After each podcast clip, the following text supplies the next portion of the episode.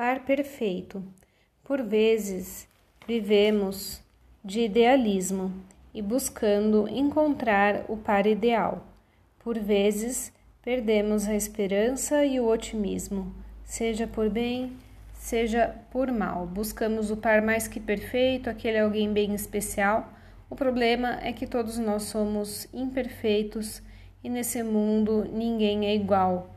E para evitar futura frustração, digo: se está buscando a perfeição, tenha na mente e no seu coração que ela só existe nos romances e na ficção.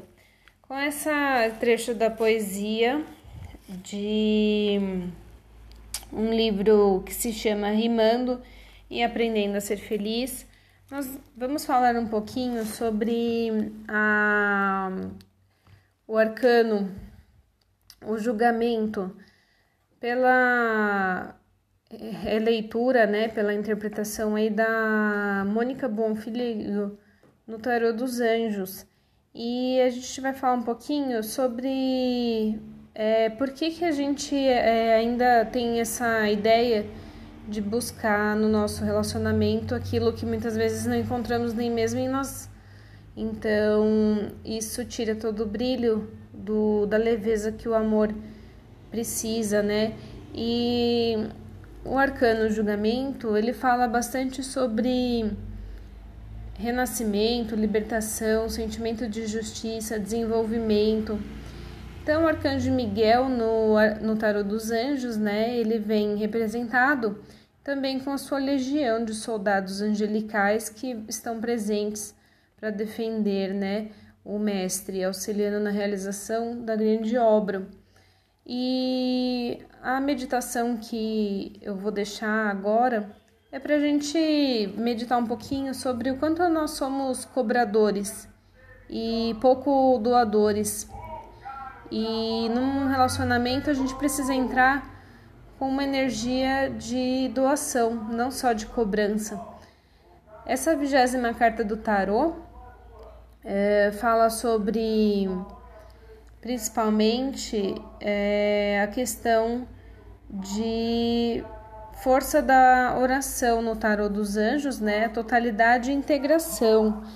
É, no tarô tradicional, a essência do, da carta do julgamento tem mais relação com o transcender, com o desvelar, regenerar, curar.